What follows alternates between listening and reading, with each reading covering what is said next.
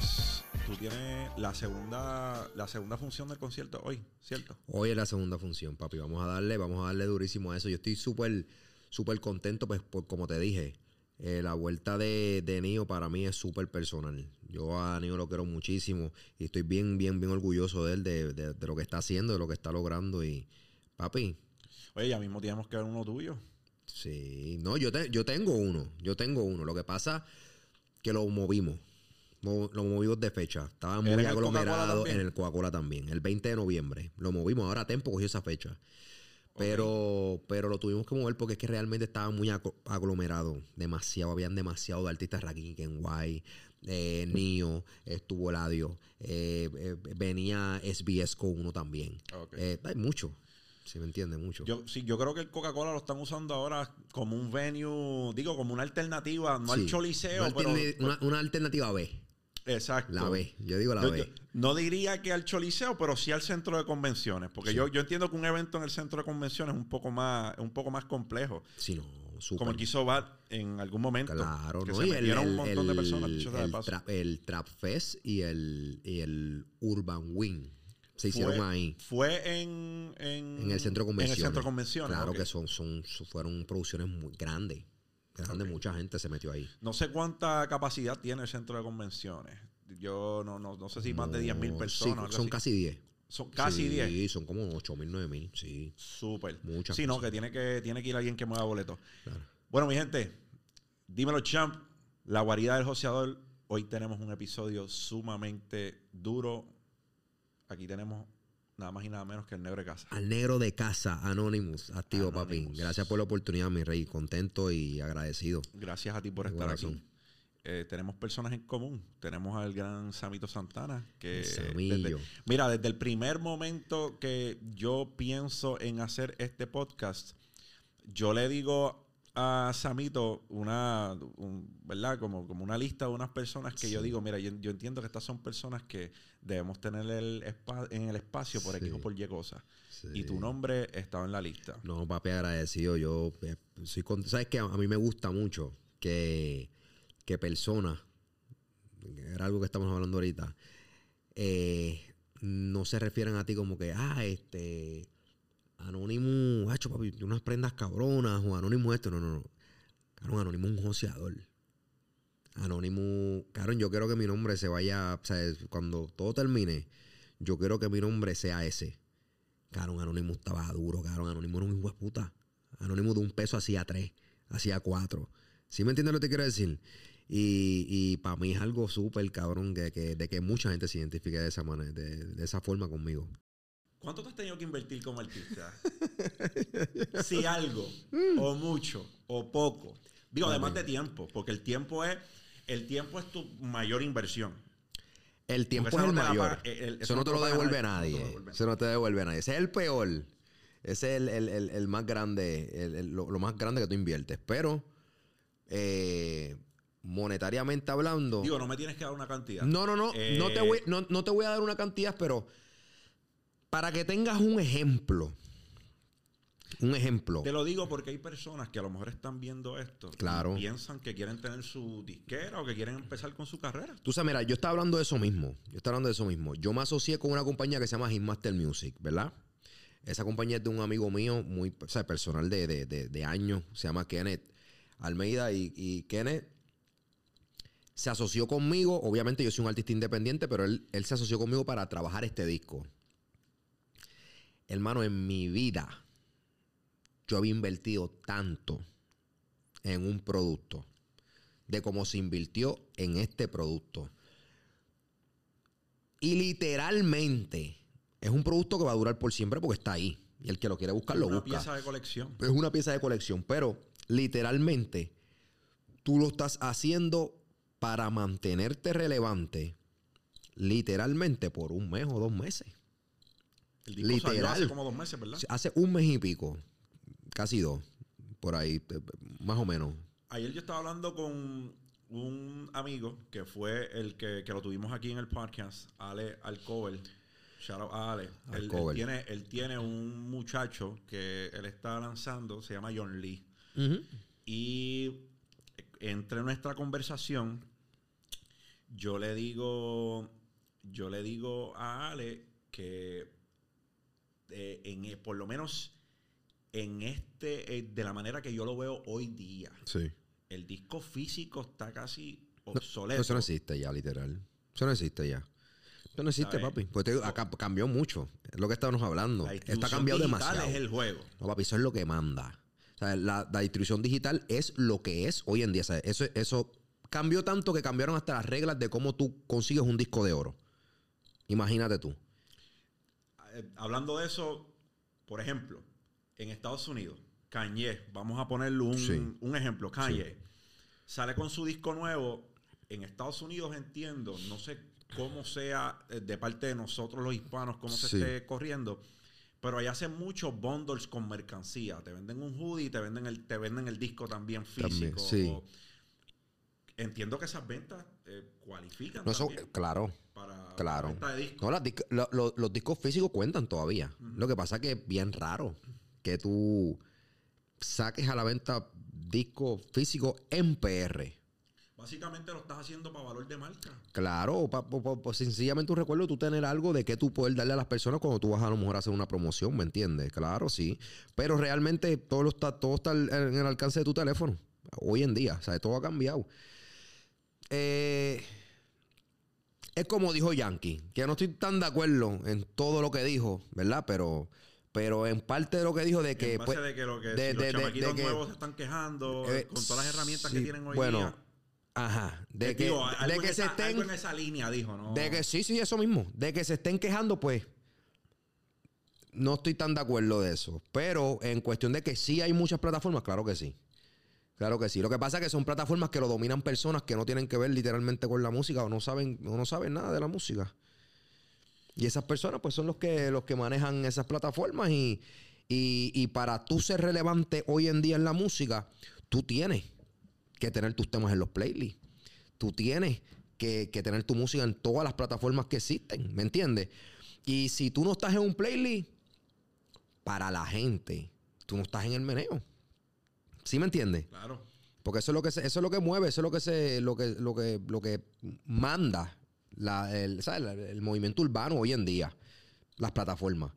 Y pues, no, a lo mejor no son un tipo, no es un tipo como yo que lo corre, a lo mejor es un muchacho pues que le dieron esa posición porque pues es amigo de fulano, amiga de fulano, o sea, te, te digo la real, hablándote la real. ¿Sí me Secretos entiendes? a voces. Sí, papi. El secretos a voces. Y pues, eh, son cosas que pasan. Por eso es que te digo que no estoy tan, tan, tan, ¿sabes? Tan Porque sí es verdad, tienes todas las oportunidades del mundo. Mira, yo sigo de Estados Unidos un artista, me gusta mucho su música, él se llama Russ. Y Russ es un artista con múltiples discos de platino, es un, es un artista súper condecorado. Los otros, eh, no hace, no los otros días, hace como un año. Ya. Incluso sale en la lista de los, de los, de los raperos con, con- con más dinero por Duro, Forbes Duro. como artista independiente. Mira lo que hace Russ. Russ, él tuvo un disco que para mí es una obra de arte por muchas cosas. Ok. Él se grabó, él se produjo, él se compuso todos los temas. Ya. Y fue un smash hit. El Igual disco que- Se llama Where's, Where's a Wolf. Eh, Igual que Erika Badu. Que Erika Badu hizo su disco en GarageBand. Es una aplicación que te trae la computadora Mac de fábrica. Y lo hizo completo en GarageBand. Se grabó todo y fue, y fue ganador de Grammy. pues mira lo que hace Russ. Ese disco está Durísimo. brutal. ¿Qué hace Russ? Antes de hacer ese disco, Sí. Russ llega a una disciplina, antes de que la gente lo conociera, en la cual él estaba grabando y subiendo un tema semanal a SoundCloud. Qué duro. El tipo sostuvo este ritmo, entiendo que cerca de dos años, un tema semanal, Semanal. y lo subía. Así que es a 4 por mes, 4 por 12. Qué duro. Sí, estamos hablando de 60 y pico de temas. Después de, arriba. Ahí, después de ahí es que él se pega. Después de ahí es que empieza a ganar notoriedad y se pega. Pero cada vez que se sienta con alguien, habla de esa disciplina en su proceso. En el proceso de Anónimo, la disciplina como artista. ¿Cómo tú empezaste? ¿Tú, tú te grabaste tú mismo? ¿Tú empezaste...? No, no, mira, te voy a ser bien honesto. La vuelta a mí empezó bien rara, bien random. bien, ¿sabes? Eh, había unos artistas que mi hermano había, había filmado en ese momento y los estaba ayudando, que se llaman Clandestino y Island, que todavía ellos cantan. Durísimo. Ese es mi dúo favorito. Yo lo digo siempre. Ese es mi dúo escuché, favorito. lo escuché, lo mi dúo favorito. ¿Qué pasa? Este. ayudándolos a ellos, entre las verdad, el conocimiento que teníamos el brother mío y yo, de personas que conocíamos del género, pues tratamos de ayudarlos, buscándole productores y cosas y eso. Y dentro de esa vuelta, pues un día yo grabé un tema en una borrachera esa, una loquera, en un, en un estudio, y grabé un tema vacilando. Y ese tema, pues obviamente nosotros teníamos a Mario VI, que, que es amigo de nosotros de siempre, de verdad, de la infancia. Y pues Mario tenía un- estaba en el programa de, de- Coyote en la jungla para ese momento. Y pues de ahí fue que salió como que el invento de Anonymous. Porque él tiene un personaje que pues él sacó, pues, que él sacó a través de verdad de- de las plataformas de la jungla. Pero ¿qué pasa? Yo siempre he sido un tipo de chamaco. Yo siempre he sido un tipo joseador, manín. O sea, era una cosa, yo era como que obsesivo. Era de que si a mí me gustaban unas tenis y yo tenía algo y yo le decía al pana mío, mira papi, te doy este pantalón, esta camisa y estas tenis y tú me das esas tenis. Papi, los convencía. Yo, yo, yo era un hijo de puta de chamaquito, ¿me entiendes? Y, pero eso era algo que yo no sabía que era joseo en ese momento. Yo me di cuenta de eso ya de grande. ¿Sí me entiendes? ¿Qué pasa? Y obviamente, la experiencia que uno coge en la calle, haciendo cosas en la calle, ¿verdad? Pues que a lo mejor en un momento dado, pues tuvimos la necesidad de hacerla, gracias a Dios, pues hoy pues no, no tenemos que hacerlo, pero en ese momento sí tuvimos que hacerlo. Y pues dado a las cosas que nosotros vivimos y, y- hicimos, pues me di cuenta que puñeta, nosotros podemos hacer plata. ¿Me entiendes? Y de ahí, manín, de ahí para abajo, yo digo que todo fue como, como yo darme cuenta. Me vino la oportunidad de lo de, co- como estamos hablando de Mario VI, me llamó DJ Nelson y me dijo, papi, queremos trabajarte. Tú eres anónimo, queremos trabajarte.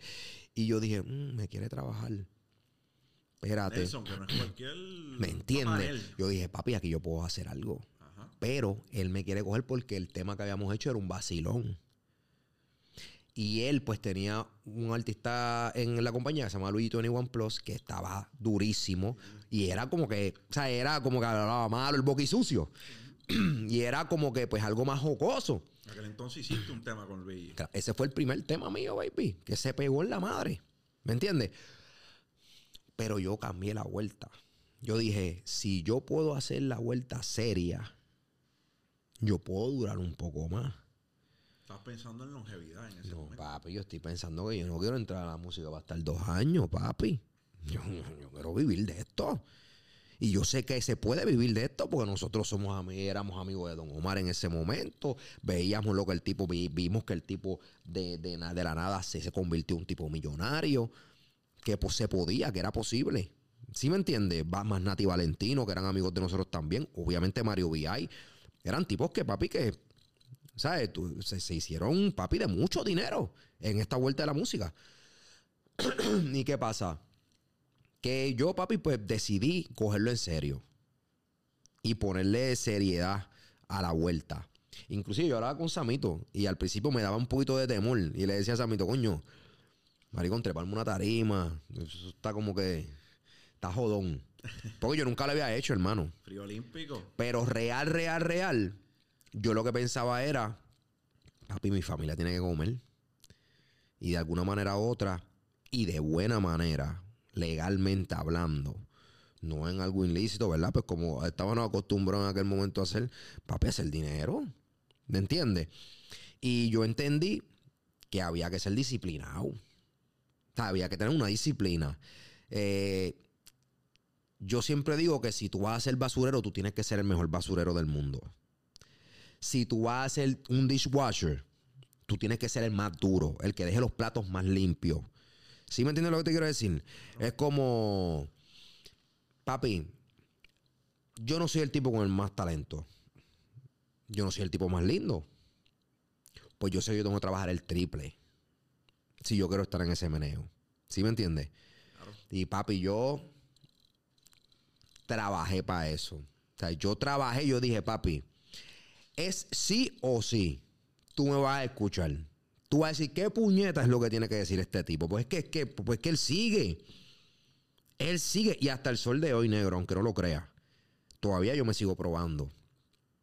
Porque todavía siguen gente diciendo, ah, no, pero es que ya el tiempo pasó. Antes era que no, no estaba duro. Y ahora, ah, pero es que ya el tiempo pasó. Y yo sigo dándole en la, en la cara. ¿Me entiendes? Con trabajo. Con trabajo. No sé si. Creo que sí. Que en una, en una ocasión, en- no me acuerdo, yo estoy casi seguro, no me quiero equivocar, pero estoy casi seguro que fuiste tú. Que hablaste de que el mayor estudiante de este género era Daddy Yankee. Daddy Yankee se había dedicado a ser el mayor estudiante de este Eso género. fui yo. Y que te das cuenta cuando reconoces como que, hey, lo que estás haciendo Eso fui te yo. estoy escuchando.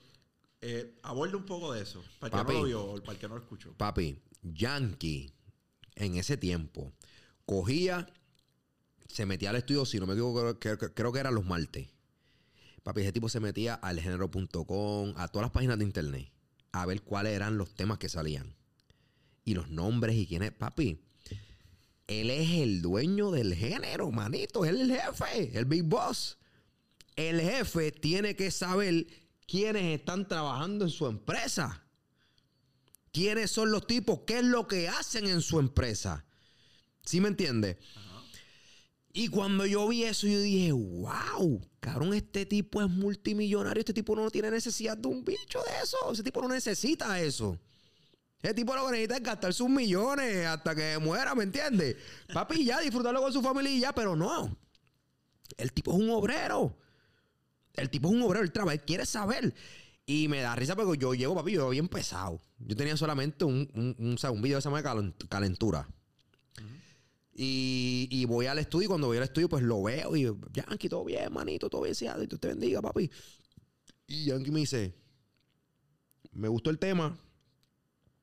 Papi, yo te estoy hablando, el tema, si tenía 5 mil views era mucho. Te estoy hablando, si tenía 5 mil views era mucho. Caballo, y de esos 5 mil views, uno de los views fue Yankee. Entonces ahí fue que yo dije, no, no, no, espérate, papi. Es poderoso porque a veces la gente opera y tú nunca sabes quién te está mirando. Mi rey, por eso yo digo a todo el mundo, no te dejes llevar por números, baby, porque es que tú no sabes. O sea, mi- mira qué puede pasar. Te vio Yankee. Eh, te vio el presidente de la Sony. Te vio el organizador de los Billboard. Te vio el, el- el presidente de la radio. Manito, de los pocos temas que han entrado al playlist más duro, de los más duros de Spotify, que se llama Baila Reggaetón, en Spotify, entró un tema mío que se llama No se ve junto al Arcángel. ¿Tú sabes por qué ese tema entró a ese playlist? Porque el hijo de la programadora de esa página le gustaba ese tema. Y cuando yo fui a visitar la oficina de Spotify, yo me saqué foto y eso, y el niño le dijo a ella, mamá, ese que estaba en esto tiene este tema, este tema me gusta mucho, me encanta. De verdad. Ponlo. Ponlo. ¡Pum! Cógete. Cógete aguántate esto, papi. Te, con esto te voy a decir, con, con las regalías digitales de ese tema, manín, tú sabes mi vuelta. Yo monté, papi, yo monté, papi, yo sab- mi casa, mi carro, mi... Manín, todo. Tú no sabes quién lo está viendo. Trabaja. Eso es bien importante.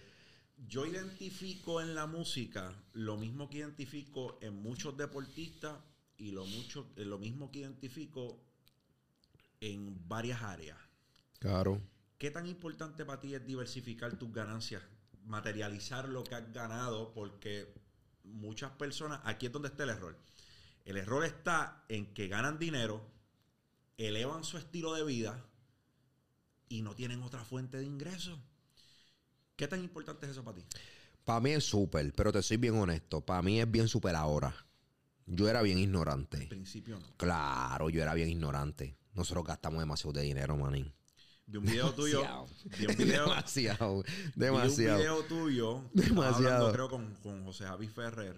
en el cual estabas hablando de que el género es un género visual. Visual completamente. Entonces, yo, hasta cierto punto,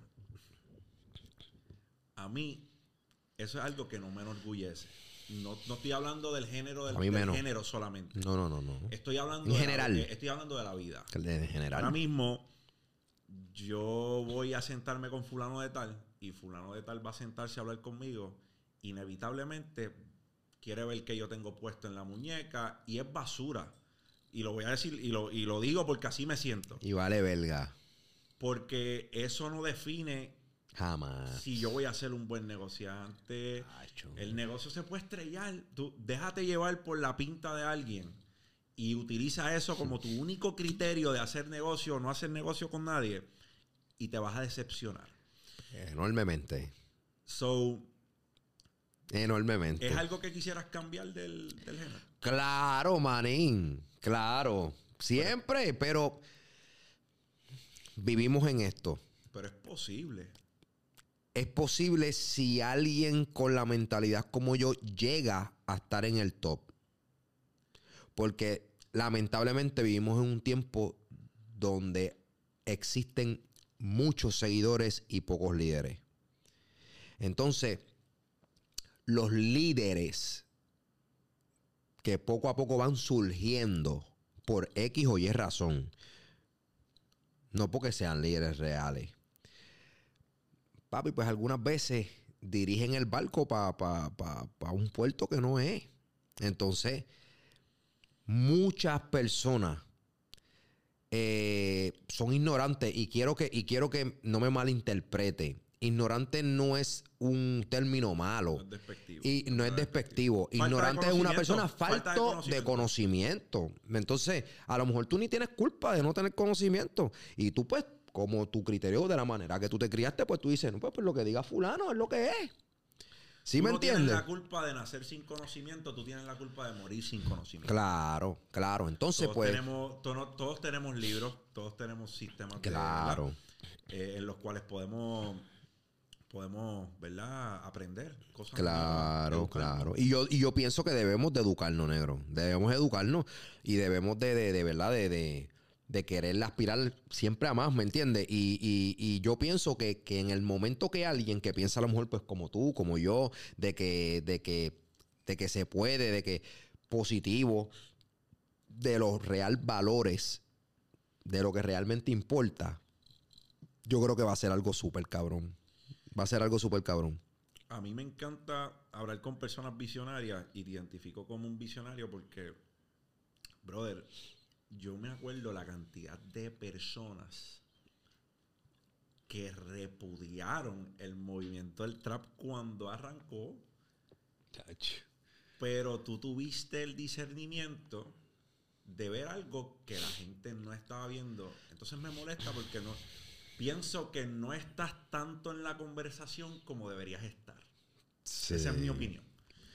Sí. Y cuando, tú estás, cuando vas a incursionar en un sonido distinto,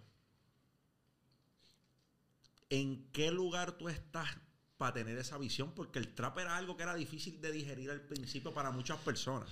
Hasta para mí. ¿Cómo llegas a la conclusión de que esto es algo que yo creo que es inminente? Si no empiezo ahora, se me vira el tren y alguien lo va a hacer por mí. Mira.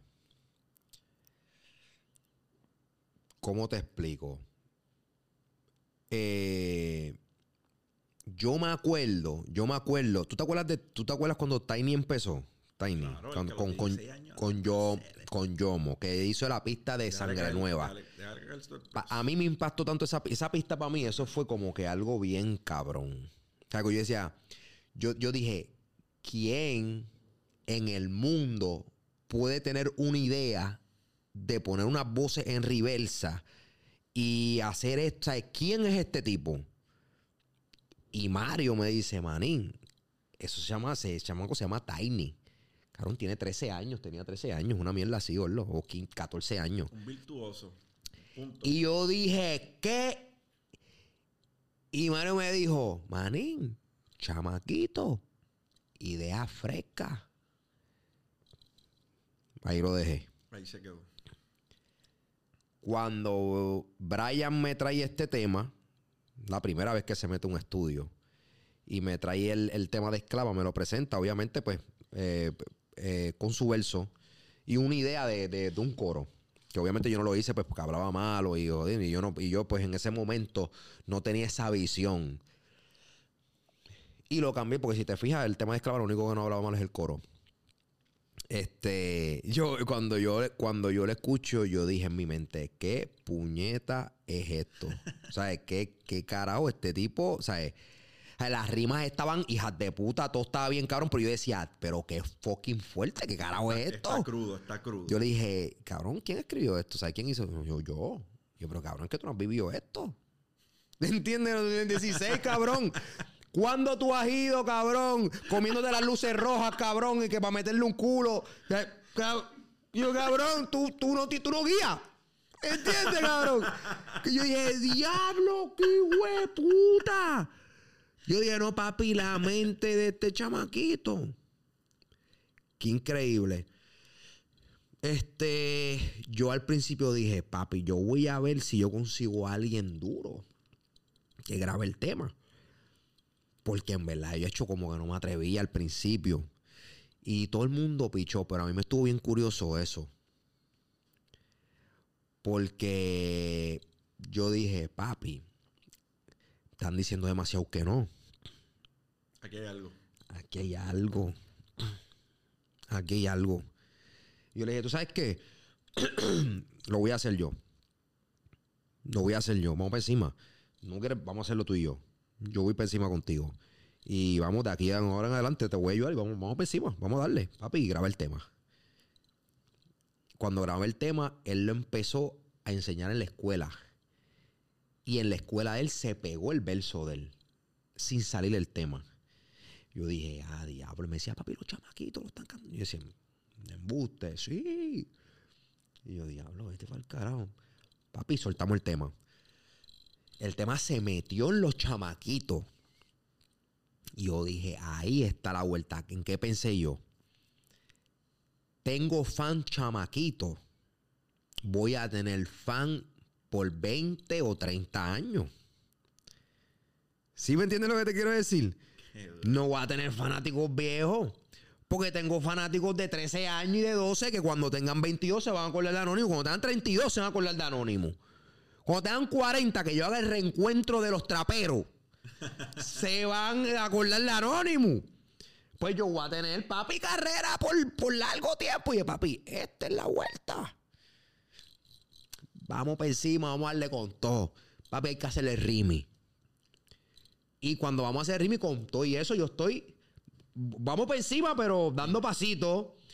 Y él me dice. Digo, ¿con quién quiere hacerlo, papi? Hay que meter a Jay Álvarez. Ta, ta, ta, ta. Y él me dice, ¿alguien duro? Y yo, sí, papi, yo te puedo conseguir el que tú quieras. Me dice, o el Mayri Anuel. Y yo le digo, cabrón. O el Mayri, cabrón. Ha cantado, ha sacado tres temas con, con Farruko y no ha pasado nada. A Anuel, bendito. Anuel no estaba en nada en ese momento. Y yo, maricón, porque eso está yo en mi mente de buscarle algo que le hiciera, o sea, que le sumara. Papi, a mí me gustan ellos. Yo quiero hacerlo con ellos. Y yo en mi mente dije, Anuel no estaba en ese momento musicalmente bien, pero Anuel es family. O sea, yo viví con Anuel. O sea, su hermano mayor es mi mejor amigo. O sea, no que no, que no quisiera hacer nada con él, porque yo iba, este, iba a trabajar algo con él en ese momento. Pero musicalmente hablando, yo estoy pensando en alguien que estuviera metido ya Tú estás pensando en el negocio. en el negocio, ¿me entiendes? Entonces, papi, yo digo, si él dice que son estos tipos, pues papi, a lo mejor le está viendo algo que yo no estoy viendo. Eh, esos son los, que- los que tú quieres hacerlo. Vamos pues sí, vamos a hacerlo con ellos. Y lo hicimos con ellos. Papi, Es la mejor, la mejor decisión. de mi vida. Te explico por qué. De ahí salieron muchas cosas. Muchas cosas positivas. Pero lo más, más que yo puedo decirte fue que hoy nadie me puede refutar. Que nosotros cambiamos el género. Y eso era algo que en mi vida yo hubiese pensado que yo hubiese podido hacer, porque cuando yo empecé en el género, yo empecé para ver si yo podía cantar y a ver si yo podía hacer par de pesos. Pero de eso, a yo cambiar un modo de operar un género, imagínate eso, imagínate ese, e, ese espacio, ¿sabes? Como que, cabrón, es imposible. ¿Y en qué sentido? Antes era una regla que era cabrón grabar con los tipos, los Tegos, los Don Omar, los Wisin y Yandel. ¿Con quién es la orden del día grabar hoy? Con los nuevos. Mientras más nuevo, mejor. Mientras más nuevo, mejor. Mira, Bonnie grabó con Lugar. Va Bonnie grabó con Lugar. Mientras más nuevo, más duro. Es mejor, es como que papi, más fresh, más más nuevo, más... No, es que, papi, así está el género. Y eso pasó con nosotros en el 16. ¿Sí me entiendes? Y yo estoy súper feliz de poder ser parte de esa vuelta y de decir que, papi, yo aporté a eso. ¿Sí me entiendes? Porque nadie apostaba a esos chamacos. Yo dije, vamos por encima. Vamos a hacerlo. Y papi, nadie puede decir. Nadie puede decir que la vuelta no salió bien. Porque hoy todo el mundo sabe cómo está Noel, cómo está Brian Mayer, cómo está Mayri, dentro de su loquera, y cómo, están, y cómo están los otros, y cómo están los otros, papi, esa sepa. Mira, yo creo que dijiste algo clave, y es un principio que yo utilizo cuando estoy haciendo cosas, cuando estoy, cuando tengo una idea de algo, cuando tengo algo que quiero trabajar. Usualmente mi señal de hazlo es cuando me están diciendo que estoy loco. Ya. Para mí es ese mi cue es Hacho, no lo hagas. Ya. O yo creo que debe ese es mi cue de voy a hacerlo. Ya. Y es porque las personas muchas veces son renuentes al cambio. Pero cuando tú comfort zone, cuando tú demuestras que ese cambio puede representar una nueva realidad, no les cuesta más que acoplarse. Claro. Y eso es lo que yo veo aquí. Tuvieron que acoplarse. Al mundo no le costó más remedio. Que acoplarse. Que acoplarse. El mismo que no me lo decía, que no me decía, maricón, yo tenía un disco que se llamaba Concierto Vacío y dice, yo papi, yo, yo quería sacarlo y papi no puedo sacarlo. Porque papi es que todos ustedes semanal sacaban un tema y cambiaron la vuelta, ya todo era trap, nadie quería escuchar reggaetón. Papi, porque se saturó de la, de, de, del dominio que había de, ciertos personajes en el género. Y manín, era lo mismo. Tú estabas cogiendo lo mismo. Pues esto es como, como una dictadura. Hay que comer pan y leche. Porque eso es lo que hay. Entonces la gente dice, pues está bien, pues yo como pan y leche. Me gustaría comer caviar y, y, ceviche y, y, steak. Pero lo que hay es pan y leche. Pero cuando vienen unos tipos en un barco y llegaron a la, a la orilla y dijeron, hey, aquí hay steak. Aquí hay caviar. aquí está y de gratis. ¿Qué? Hacho, no, papi. Aguántate. Se jodió todo. Todo el mundo hizo así. Todo el mundo. ¿Tú sabes cuál es mi tema favorito de tu último disco? Derek. No, papi. papi, si tú supieras que yo, yo me tardé más de ocho horas en grabar ese tema. Inclusive te soy honesto. Yo no lo escribí en su totalidad. Te explico por qué tenía tantas y tantas y tantas cosas que decir que yo cogí todas las ideas que yo tenía y se las di a una persona y le dije, yo necesito un favor tuyo. Organízame esto. Organízame esto. Yo le di el tema, yo le di el tema. Todo lo que tú escuchaste salió de mi corazón, salió de mi autoría, salió todo. Yo le dije a este chamaco que se llama Daniel, lo quiero muchísimo, artista de, Franco el Gorila, de Full Metal, de Full Metal, este, talentosísimo. Yo sé y estoy muy, muy, muy consciente que en, en su momento se va a pegar durísimo. Y le dije, papi, organízame esto porque papi para mí va a ser un problema. Me lo organizó y papi, yo me tardé más de ocho horas en grabar ese tema. Papi, porque eh, primero estaba pasando una situación que yo no veía a mi hijo hacía dos años. Por una situación personal. Y cuando te nace un hijo, tu mentalidad cambia completamente. Completamente. Tus prioridades cambian, todo. Todo cambia. Y tú te das cuenta de muchas cosas que realmente valen la pena en la vida. ¿Sí me entiendes? Y, y para mí se me hizo bien difícil porque, manín, yo siempre he querido ser un padre presente en la vida de mi hijo. ¿Sí me entiendes? Y se me estaba haciendo difícil, manín. Difícil. Se me estaba haciendo muy difícil. Y, papi, es el tema es el tema, mi tema favorito, el tema que más difícil se me ha hecho grabar. Papi, era grabar dos líneas, me iba a llorar. Grabar tres líneas, me iba a fumar cuatro hogares. Papi, no podía literalmente terminarlo. Inclusive, terminado de grabarlo, ya habiendo, visto, habiendo visto mi hijo de nuevo después de dos años. Yo grabé el video y no pude terminarlo. El video ahí está incompleto. Ahí las tomas que están son las que se pudieron grabar. Papi, yo no pude terminar mi video en ese momento de tan fuerte, papi, que fue para mí. Porque yo veía al chamaquito que habían cogido de extra como si fuera el hijo mío. Era algo, papi, yo le, yo le pedí disculpas y todos los papás que estaban allí viendo el video. Del, ¿Sabes? El chamaco estaba ahí. Y le dije, discúlpenme, ¿sabes? Por ponerme en este esto y pues, porque el niño me vio así. Pero es que me, dice, pa, no me tienen que decir nada. Ya a mí, ya mí, ya mí me, me dijeron Tú tranquilo. Al revés, estamos orgullosos de ti porque se nota que eres un, buen papá, que te importa. Y papi, la canción más importante de mi vida. Real.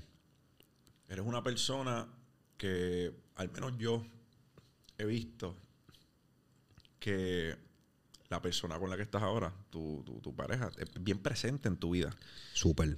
¿Qué tan vital es el, que al que esté escuchándote la selección de su compañero de vida? ¿Qué tan, qué tan vital es? Lo más importante, lo más importante, porque Tatian fue una persona que, que es una persona que Dios nos guarde siempre y ojalá que no, pues yo quisiera estar con ella hasta, hasta que yo me muera. Y más allá. Pero si pasara de que nos dejáramos, una persona que yo jamás ni nunca voy a poder hablar mal de ella. Y fue una persona que me sumó. Me sumó demasiado. ¿Sí me entiendes? Entonces, yo era una persona que yo necesitaba organización. ¿Sí me entiendes? Yo tuve suerte, papi. Yo tuve una bendición de Dios de poder tener esa oportunidad porque fue una chamaca. mi hermano está ahí, no me deja mentirme. Yo vivía con mi hermano. Yo vivía con mi hermano. Y yo, por no invadirle su espacio en su cama, pues yo dormía en otro cuarto. Y en ese momento, pues había un, como un matre, ¿verdad? Inflable, su vuelta. Manín, y no, nosotros como hombres, pues normal, ya a mí cinco años, yo duermo ahí. Eso es bobería. Pero no es lo mismo traerte a tu esposa o a tus hijos. Y esa galla tiene una casa de tres cuartos. Y ella dejó su casa de tres cuartos para irse a dormir conmigo en un matre inflable en casa de mi hermano. ¿Sí me entiendes? Entonces, eso era algo que en ese momento, pues yo no le di tanta importancia, pero ahora que miro para atrás digo, diablo. Esta tipa tiene una casa de tres pares cojones. ¿Me entiendes? ¿Por qué se va? ¿Y por qué se va conmigo? ¿Por qué? Yo me buscaba 1500 pesos un show y decía, vamos por un resort, vamos a quedarnos. Me decía, no, guarda. Guarda tú tienes que comprarte un carro, tú tienes un carro, usando mi carro. Ok. Pam, pam, pam. Manín. Ella me organizó el barco. Dice, Luis, tú no tienes crédito. No, pues yo tengo par de pesos, yo voy a comprar los muebles cash. No. Si los tienes, págalo mes a mes el crédito. Juega con los chavos de otros. Juega con los del banco. Corlillo decía yo, cosas que papi, el brother mío, ¿sabes? Papi, el brother mío que me gusta esa moto, ah, cómprala. El, el papi de los primeros en tener canal en Puerto Rico fue el brother mío. Un canal de tres ruedas y hueputa, papi, cabroncísimo. Veintipico de mil pesos. Mira a ver si lo cogía a crédito. Eso no existían en la vida de nosotros, baby. Cachimiro, vamos por encima. Normalito. Baby, eh, eso era mi vida. Esa era mi vida. Y yo no tenía crédito. Y yo hice crédito con ella. Mira, Es, es bien importante. bueno que lo dice, porque yo pienso que esa es una de las cosas que le falta a nuestro sistema de educación. Queremos enseñarle a los chamaquitos de maternidad y paternidad responsables y le damos la miel de muñeco esa para que se la lleven para la casa, pero no podemos enseñarle que, coño, cuando salgan de aquí, ustedes tienen que hacer crédito, ustedes tienen que tener buen crédito. La visa ICON que te van a dar en la, en la universidad no les barate. No eso, no lo, eso, no lo, eso no lo paga el diablo, como dicen por ahí. Eso lo pagas tú. Tú. Y el crédito, cuando lo dice, eh, mira, esto le pasa a muchas personas, no solo en la música, en los negocios. Quieren, lo barato sale caro. Gente que se quiere defender con el catch, no reportan, después no se pueden comprar una casa. Y muchos de estos lugares, papá, el efectivo es como si fuesen heces fecales, como si fuera excremento. No te lo Pero cogen. Tú le llevas efectivo tanto no vale. efectivo, ¿de No qué te vale? No vale, bebé. No Para vale. comprarte, para comprarte cosas, para comprarte prendas o para, para comprarte. Pero El crédito está de- disculpa que te interrumpa. El crédito está tan cabrón que yo tengo una amiga Realtor que trabaja en, ¿verdad? en el área de Orlando, que estoy hablando con ella ahora ve- viendo unos Viendo. casi eso, viendo. Y ella me dice que en la única casa que ella puso dinero fue en la primera. Y le costó 130 mil dólares. Y hoy en día vive en una casa de casi 2 millones de dólares. Bello, Y no puso un peso. bello. Todo fue comprando, eh, vendiendo, vendiendo, vendiendo, comprando, vendiendo, Flipeando. comprando, flipeando. Y ya llegó a una casa de 2 millones de pesos. Yo digo, ¿cómo puñeta? Tú fuiste una casa de 2 millones de pesos si tú no tienes 2 millones de pesos. Y son cosas que yo sigo aprendiendo. Sigo aprendiendo, La ¿me entiendes? Tú Obviamente. compras una propiedad y pues la compra. El, el problema y no problema del flipping es que tú compras una propiedad por X cantidad, la vendes por una cantidad mayor. ¿Qué pasa? El retorno que tú tienes en, en- en esa propiedad, tú estás pagando capital gains. Re- eh, en mi caso, si el retorno no es un retorno que a mí me hace sentido, o si es algo que yo encuentro prudente, pues no lo hago. Mejor la compro y la rento. Y la. Ya. Pero si a mí me va a taxiar el Estado, nuevamente en ese, en ese, cuando se consume esa venta, yo quiero que me taxeen por una cantidad que, ¿verdad? Por una cantidad que me va a hacer, que me va a hacer gracia. No por una cantidad que, ¿sabes? No quiero, no quiero que me taxeen por 80 mil pesos. Si tú me vas a taxear, taxéame por dos y medio para arriba. Claro. Y así es eso. Otra, yo estaba los otros días aquí con Jan de Compass Property Group, un, un realtor súper brillante, un, realtor- un corredor, perdóname, súper brillante. Y llegamos a la conclusión de que la primera compra de todo ser humano debe ser una multifamiliar. ¿Por qué? Tú vives en una unidad y rentas la otra. Y la renta de esa segunda propiedad amortiza esa hipoteca. La La pagas. Literal. Todos los meses tú estás ganando porque el equity, tu liquidez en esa hipoteca sigue subiendo. El inquilino te está pagando la renta. Vives gratis. Vives Eso le dicen house hacking. Pero nosotros estamos condicionados a algo diferente. La primera que me voy a comprar es la de 300 mil pesos, la casa de mis sueños. O lo que tú piensas que es la casa de tus sueños en ese momento, porque seguimos evolucionando. Claro. Tú tienes tu casa ahora, pero a lo mejor en cinco años tú vas a estar buscando una casa diferente. No, claro. Una casa un poco más Definitivo. grande. Las necesidades cambian. Me- me- a mí me estoy mudando, yo llego a mudarme. Yo llego a mudarme. A cambiarme, me voy a cambiar para otro lugar un poquito más grande. Así es, uno siempre busca esa vuelta. Es así. So, ahora, ahora que estamos aquí, yo, y si, esto es algo que me gusta preguntarle a, a- todas las personas que se sientan en, esa silla donde tú estás. eh, fulano de tal, chamaquito que está arrancando ahora en el género. Va a empezar, no sabe, a lo mejor con los recursos que cuenta, qué le dice Anónimo, cómo arranca, qué, qué se llevan de ti. En El- global, propuesta, cómo arranco tú. El mejor consejo que yo siempre le he podido dar a cualquier chamaco nuevo es que no espere por nadie. Te explico. El género de, de urbano, pues siempre ha consistido pues de colaborar, de colaboraciones y de hablando como en la calle. Eh, papi, colaborar y uno a reguindarse del otro, el otro a reguindarse del otro, el otro a reguindarse del otro y pues van hasta que convierte en una pirámide. ¿Me entiendes? ¿Qué pasa? Cuando tú empiezas, son bien pocos los que van a creer en ti. Bien pocos. Yo me atrevo a decirte casi nadie. Y los tuyos que están en tu alrededor, en tu entorno, menos todavía. Menos. En mi caso. ¿Me entiendes? A mí el único que, de, los, de los poquitos que, que siempre me dijeron, vamos por encima, Samito es uno y Isma, obviamente, mi brother, es otro. Fueron bien pocos. Hubo uno que era bien cercano mío que me dijo a mí que era una loquera yo ser artista. Y no quiero dar nombre. Pero eso me mm, era necesario que pasara. Pues yo tenía que aprender. ¿Sí me entiendes? Yo tenía que aprender. Y yo siempre le digo a los chamacos nuevos, papi, no esperes por no, que si grabar con fulano, papi, no. Te explico por qué. Yo grabé con todo el género. Mis primeros dos discos, busquen los primeros dos discos de Anonymous. Hayan Anonymous y el anonimato. Papi, yo tengo caviar. ¿Sabes? Los artistas más cabrones en su pick.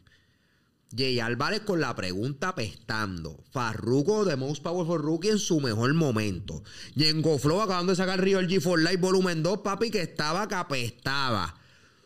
Cris y Ángel, ven, bailalo. O sea, te estoy hablando todos los artistas elite de ese momento. Alexis Fido, eh, Gocho, el grupo óptimo en su pick. Y no se pegó ninguno. Se pegó el de los tres logos que nadie conocía. ¿Qué te llevo con esto? Los tres locos que, me, que nadie conocía estaban en la misma posición que yo. ¿Sí me entiendes lo que te quiero decir? Y eso fue lo que dio resultado.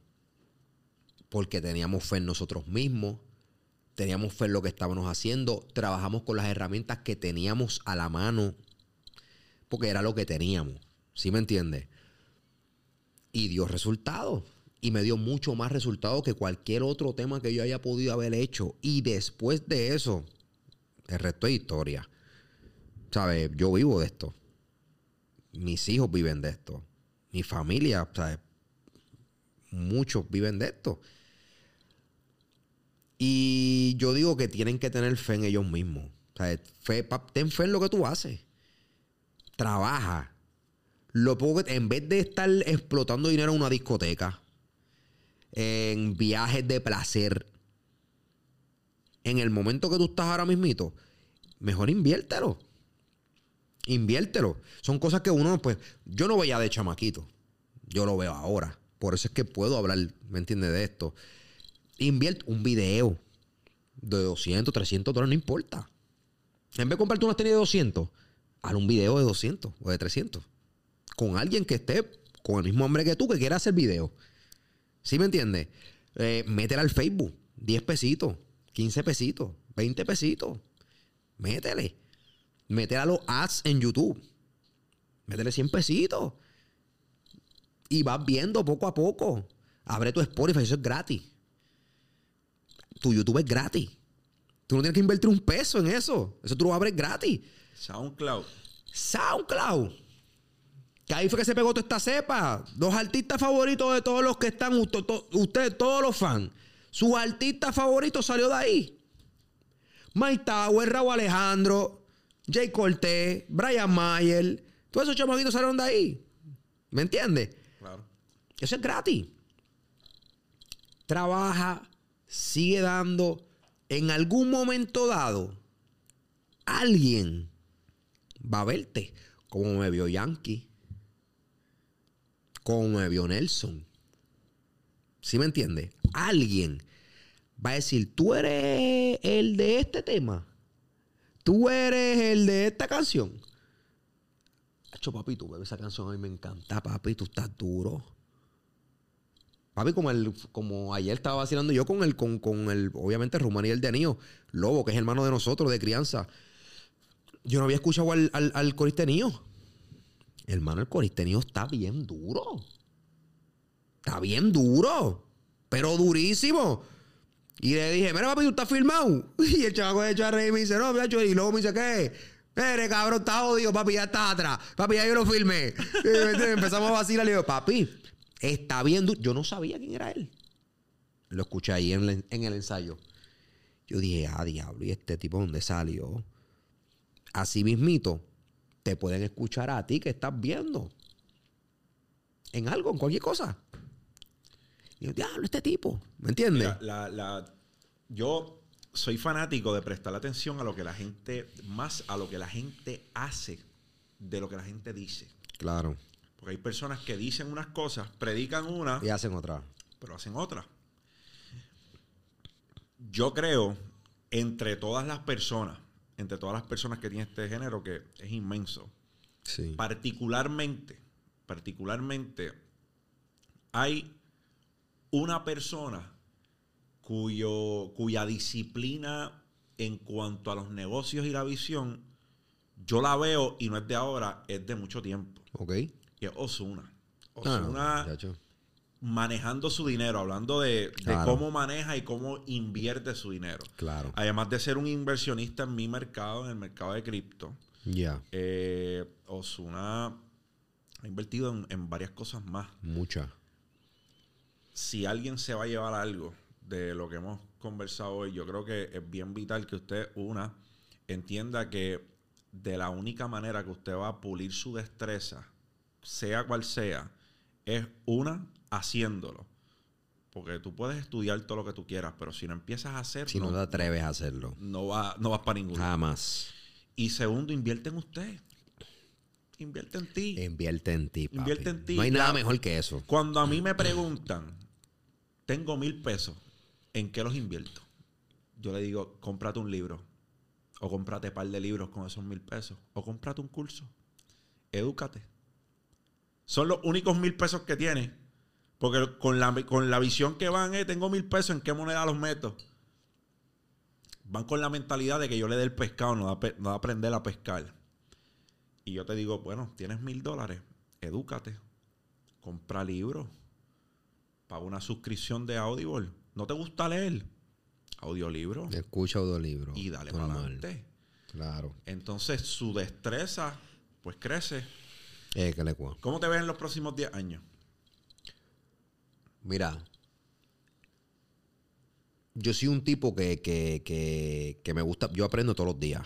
Todos los días yo aprendo. Todos los días. Este. Y me gusta. Me gusta experimentar. Me gusta. Siempre.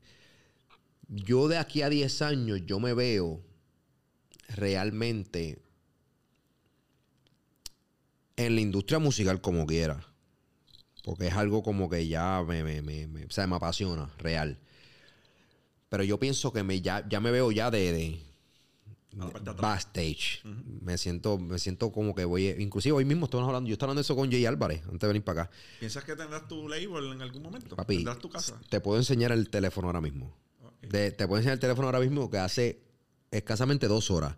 Yo estaba hablando con Jay Álvarez eso. Me diciendo, papi, vamos a abrir un sello tú y yo. Poderoso. Papi, yo dije, diantre, qué duro. Porque, porque Jay es un tipo que aunque tú no lo creas, Jay es un tipo como nosotros. Jay es, papi, Jay es un duro. O sea, Jay, Jay es un tipo, un visionario, papi. Y Jay tiene plata. La gente piensa que no, papi, Jay hizo mucha plata y supo flipearla. O sea, Jay es un duro, man. Jay, ¿sabes? Jay, Manning, Jay tiene una casa de casi un millón de dólares en Puerto Rico. Jay tiene una casa de, de un millón de dólares en Orlando. O sea, Jay, Jay tiene casa en República Dominicana. O sea, Jay está bien, baby. Jay tiene más de 30 casas. Jay está bien. Qué bueno. ¿Me entiende? Y, y es un tipo que siempre, siempre, siempre fue un joseador. Siempre. Y se identifica mucho conmigo. Aparte que es amigo mío personal de años, siempre se identifica conmigo por eso. Me dice, Borlo, tú eres un joseador como yo. Somos... Y yo me veo en esa vuelta. Yo me veo en esa vuelta. Pero obviamente ¿Cómo te diferencia? Porque tenemos, tenemos un rimas que, que, que, que, cambia muchas cosas. ¿Cómo tú le pones el sello a lo tuyo? ¿Qué te va a diferenciar? con todo el respeto de Rima,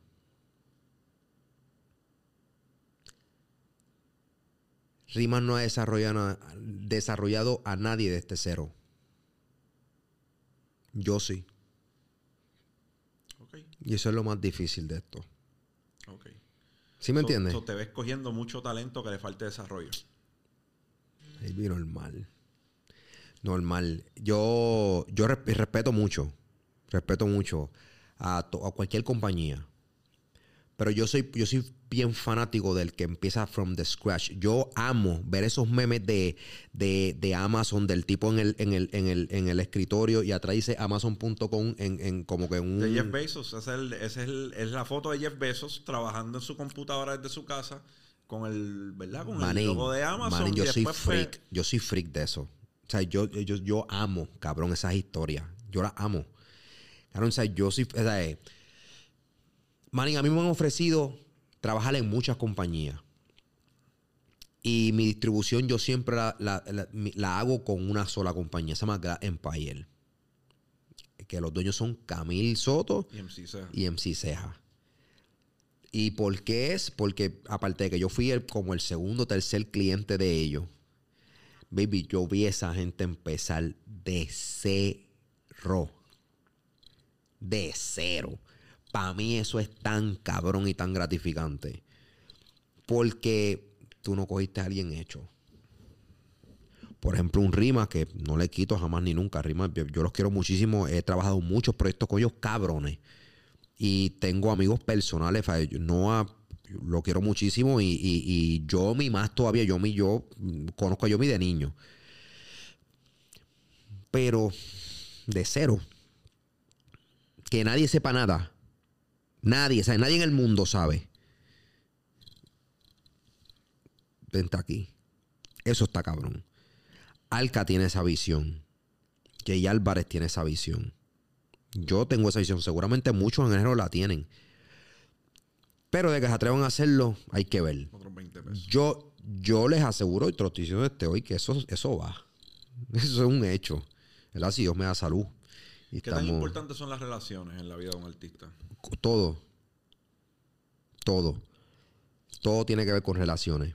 Porque acuérdate que tú no eres. Eh, ¿Sabes? ¿Cómo, ¿Cómo te digo? Tú no lo puedes hacer todo. Tú no lo puedes. Tú tienes que tener eso bien claro. Tú no lo puedes hacer todo. Eh, yo pienso que cuando tú tienes rela- buenas relaciones, tienes eh, buenas recomendaciones. ¿Sí me entiendes? Buenas relaciones, buenas recomendaciones. Fulano, pues, claro, a ojo cerrado, hazlo, papi. Es un duro. No, papi, ese tipo es fino. Mete mano. Que papi, que, que cuánto? ¿Cinco millones le va a dar? Dáselo, muchacho, claro. Dáselo sin miedo, muchacho. Eso es seguro. ¿Sí me entiendes lo que quiero decir? Claro. Tito me decía siempre, "Bueno, no, este no es un barco. Este es un amigo que tengo un barco.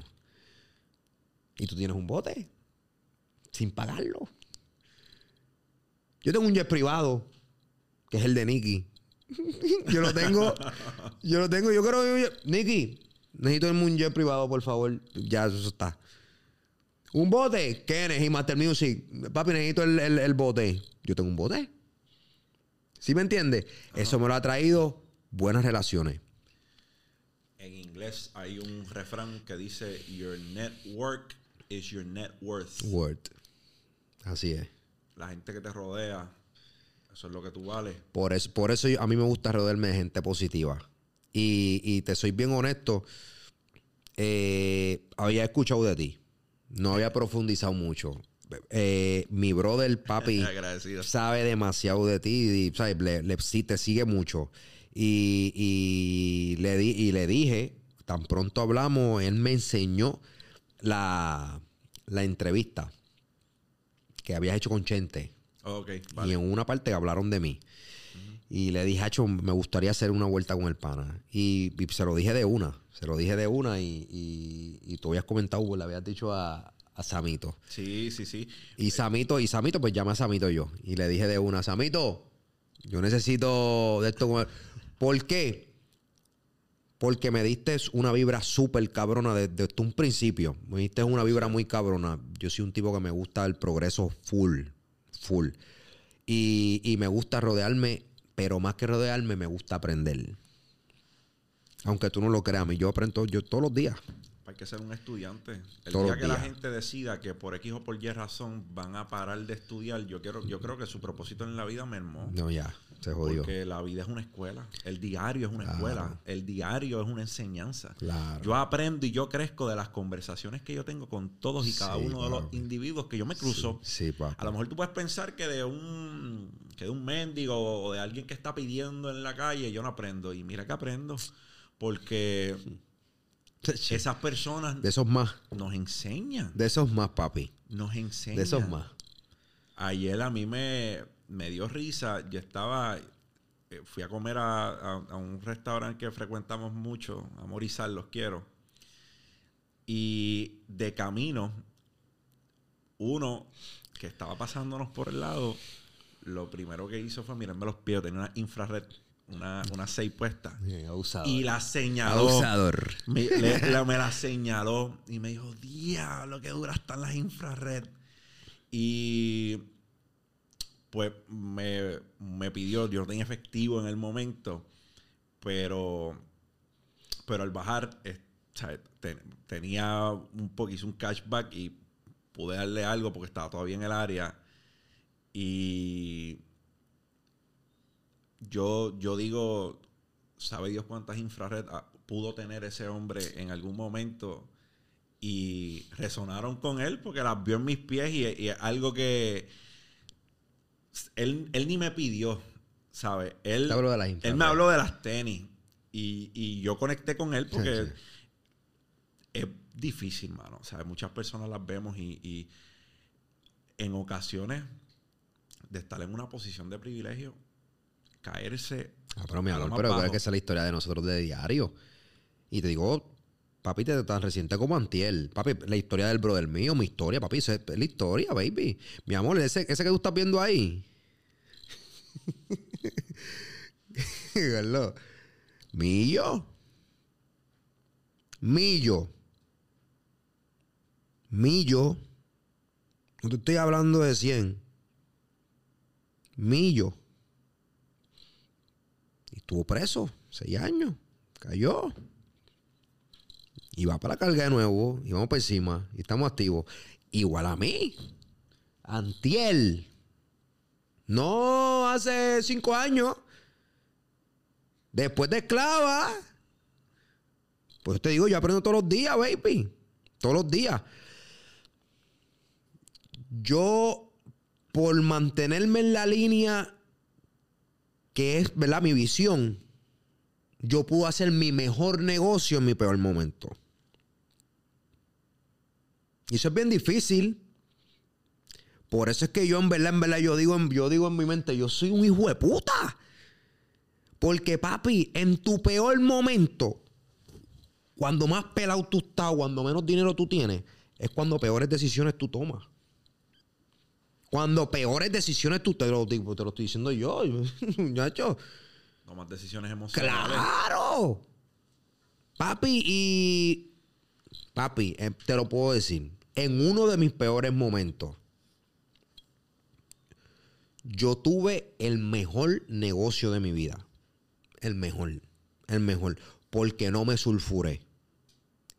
Me sulfuré un poco en un momento dado y muchas personas alrededor mío positivas. Por eso me rodeo de gente positiva me hicieron entrar en razón y pude estabilizar mis emociones y poder pensar con la cabeza fría. ¿Cuán importante es tu círculo? lo más importante, se lo pedí a Dios cuando me cogieron preso. Se lo pedí. Y yo necesito que tú limpies mi círculo y que tú dejes en mi círculo las personas que son. Y no me importa el dolor que pase. Y papi, te hablo claro, hasta lloré. Porque hasta familia. Llega el momento en el cual pierdes personas de tu círculo, Familia. Pero, ganas, pero ganas paz. Familia, bebé. Y la paz. Sangre. Y la paz no tiene precio. No tiene ninguna clase de valor. Monetaria jamás. Puedes tener, papi, todos los bitcoins del mundo. Y la paz mental es todo. Todo. Olmery es mi hermano, lo quiero muchísimo, pero yo te atrevo a apostar todo lo que tú quieras, que eso es lo que él busca. Él no busca, él no busca ser millonario. Él busca paz mental. Y papi, eso no es negociable. Y a esta altura de mi vida, pues menos todavía, estás loco. Manín, yo veo, yo veo, yo mm, por acá. Pues, macho, brinca. No, papi, olvídate de eso. No, jamás. Estás loco, yo estoy para progresar y para meter mano. Y tener gente positiva. Et- Este, este cabrón, aparte de todo lo que ha hecho por mí en mi vida, pero papi, este cabrón yo lo amo por eso, baby. Yo, yo, yo amo este cabrón porque este tipo, hasta en sus peores momentos, es un tipo positivo, papi. ¿Qué, qué- qué vamos a hacer? Eso es lo que yo necesito al lado mío. Yo necesito al lado mío, diablo. ¿Qué podemos hacer? ¿Qué es esto? Estamos. No. ¿Qué, qué vamos a hacer? ¿A dó- ¿Qué hay que hacer? Hay que hacer puerta, hay que- vamos a hacer puerta. ¿Qué- hay que hacer Uber, vamos a hacer Uber. ¿Qué, qué, hay- qué? Vamos para encima. ¿Me entiendes lo que te quiero decir? Y papi, abierto siempre a ideas nuevas y jodiendas, baby. Yo por eso, papi, mi, mi círculo es eso, baby. La mentalidad Real. pobre, la mentalidad pobre busca excusas, la mentalidad de abundancia busca soluciones. Soluciones. En, a, a- a cierto momento, tú puedes coger un boquete hoy. Vas, vas- vas en tu carro, cogiste un boquete. Claro. Se jodió la goma y se jodió el aro. Tú tienes dos opciones. Tú permites que eso dañe tu, tu día. Tú permites que eso que te acaba de suceder dañe tu día. Dañe tu día. O tú sonríes, papi, cambiamos la goma, buscamos una grúa, hacemos lo que tenemos que hacer. Pero yo no voy a dejar que eso me dañe Mira, el papi, día. te voy a decir, te voy a, te, voy a, te voy a decir esto. Te voy a decir esto que me pasó hace poco. Para que tú veas lo que tú estás diciendo. Manning, yo soy un tipo que. Yo soy bien, bien, bien positivo. No me gusta forzar las cosas. Yo tenía pautado un crucero para, para Europa hace dos semanas atrás, ¿De cuántos días? de 10 días. De 10 días, duro. De 10 días, durísimo. Micono, eh, Mykonos, eh, Santorini, Santorini, Atenas, Florencia. Atenas, Ah. toda esa vuelta. Y, y, papi, se atrasó el vuelo en Puerto Rico. Mm. Llegamos a Filadelfia y el avión se nos fue en la cara. Papi, mi mujer. Eh, olvídate. La desesperación de la vida llorando. Imagínate, papi, vacaciones que estamos planeando hace un tiempito, ¿me entiendes? Papi, contento porque papi, una experiencia única, baby. Eso digo, once in a lifetime, cosas que uno va a hacer once in a lifetime algunas veces, ¿me entiendes? Uno no sabe. Y papi, yo le dije a mi mujer, mami, escúchame. No vamos a arrocharnos, no vamos a, dañarnos la, la de esto, porque si no pasó es por algo.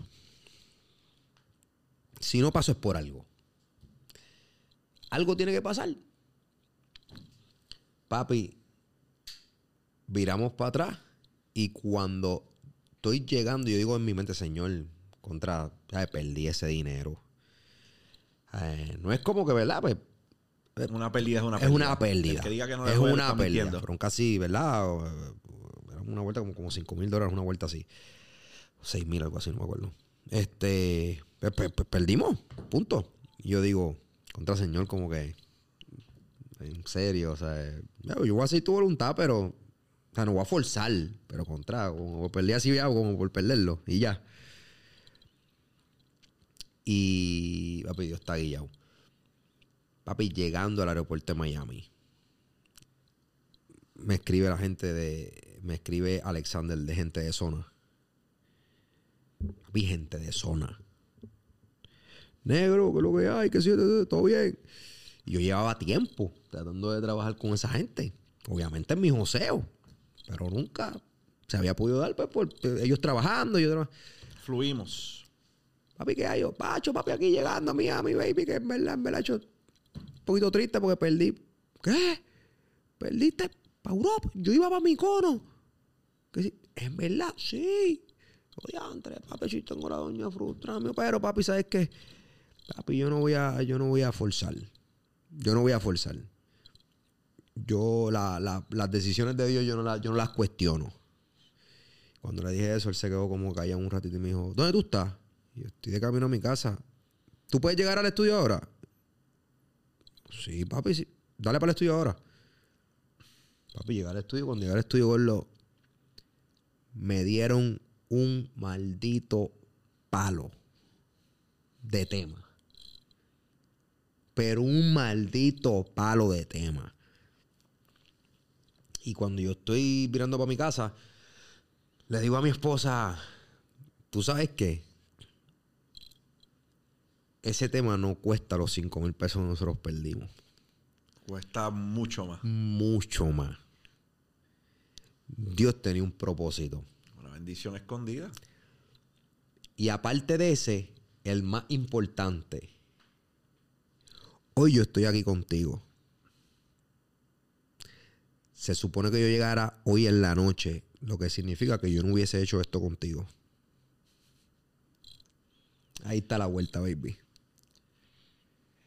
La justicia divina es la más bella. Así Durísima. que Durísimo. voy a sonar medio hijuela, pero qué bueno que perdiste. Eh, Papi, todo bueno. tiene su propósito. No, no, no, no, no, de verdad Todo que tiene su propósito. Brother, para mí ha sido un placer conversar, conversar contigo. Yo creo que ha sido una, una conversación sumamente gratificante y Dura, una conversación dura. que muchas personas van a ver. Dura. Y cuando yo converso con una persona, más bien estoy tratando de, de crecer de esa conversación. Claro. Yo le digo, yo le estaba diciendo ya a los muchachos que yo entiendo que más allá de cualquier cosa, este podcast va a ser una escuela para mí también, porque yo me llevo tu, yo me llevo tus experiencias. De Igual, esto papi. yo me llevo crecimiento. Igual, igual. Y estoy bien agradecido de que estés aquí con nosotros. Igual, papi, igual. Eh, bueno, yo creo que con eso lo vamos a cortar. Dímelo, champ. La guarida del joseador, el negro de casa, Anonymous. Como activo. Dale subscribe, like, comparte este contenido si llevamos algún tipo de valor a tu vida. Claro Aquí sí. es donde el joseador tiene un rincón. Dímelo, champ. Champao. Activo. Anónimo.